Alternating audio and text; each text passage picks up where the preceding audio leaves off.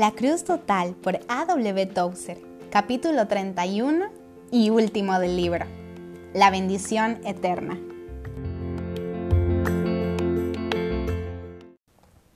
Dios, por ser un Dios de infinita bondad y por la necesidad de su misma naturaleza, desea que todas sus criaturas reciban la medida plena de gozo que es consistente con sus capacidades.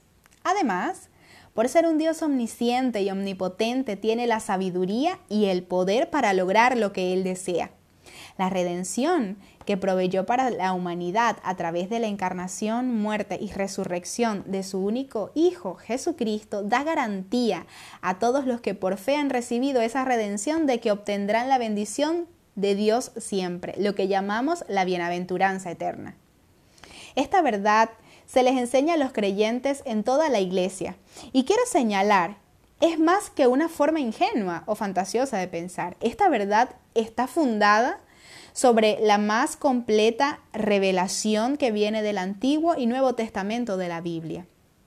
El hecho de que esta esperanza concuerda con los anhelos más profundos del corazón humano sirve para confirmar que aquel que creó el corazón humano también puede hacer que se cumplan sus más profundos anhelos. Recibir por siempre la bendición de Dios, aunque los cristianos crean esto en forma general, es muy difícil para ellos visualizar cómo esto ha de expresarse en el cielo. Y es especialmente difícil para ellos verse a sí mismos como receptores en esta vida de esa dicha que la Biblia promete. La razón por este conflicto es obvia. El cristiano más santo es la persona que mejor se conoce a sí mismo y quien se conoce bien no puede creer que merezca otra cosa que no sea el infierno. La persona que menos se conoce es quien ha de tener una confianza alegre y optimista, aunque sin fundamento de sus propios méritos morales. Esa persona no tiene ningún problema en creer que merece heredar todas las bendiciones eternas. Su esperanza ingenua se debe a que sus conceptos religiosos han sido formados por un cristianismo superficial, junto con la mezcla de supersticiones populares y textos bíblicos cuidadosamente elegidos para calmar sus dudas. Piensa del cielo como si fuera un lugar muy parecido a California, pero sin el calor y la niebla tóxica, donde vivirá en una fantástica mansión con todas las comodidades y lucirá una corona llena de joyas. Agrégale al cuadro unos ángeles para ser tus servidores y tendrás el concepto vulgar de la vida futura que tienen muchos de los devotos del cristianismo popular. Este concepto del cielo también aparece en las baladas azucaradas de los guitarristas que cantan gospel, rock, pop o cuantos otros estilos más y que hoy abarrotan la escena religiosa. Todo este asunto es completamente falto de realismo y contrario a las leyes morales del universo. Pero de todos modos a nadie le importa.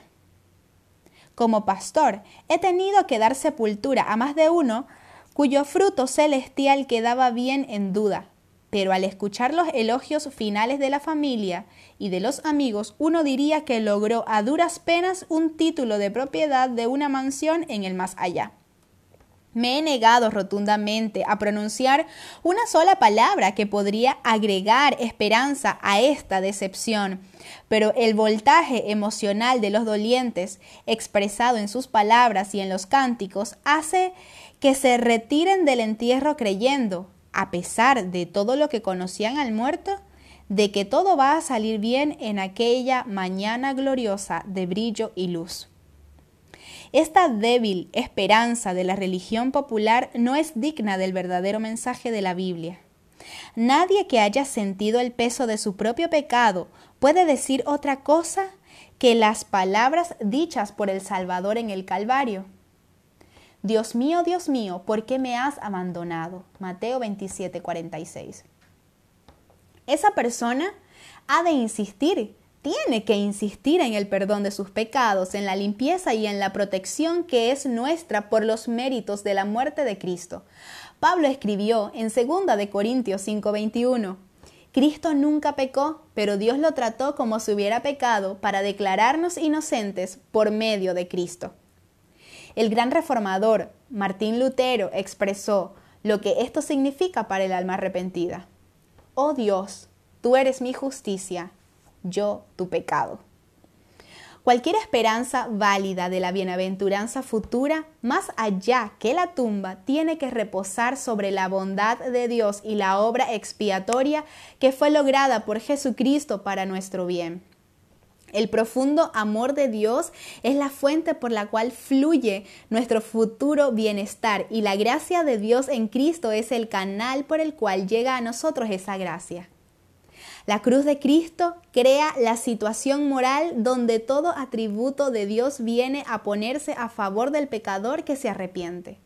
Hasta la misma justicia de Dios está a nuestra favor porque está escrito.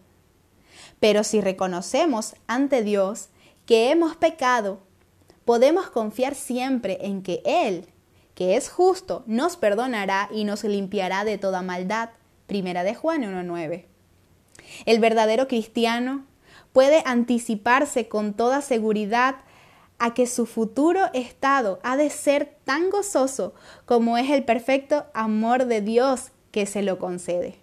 Como el amor no puede ser menos que desear para el objeto de su amor otra cosa que no sea la medida más plena de placer, es virtualmente imposible concebir un futuro que no sea un deleite constante.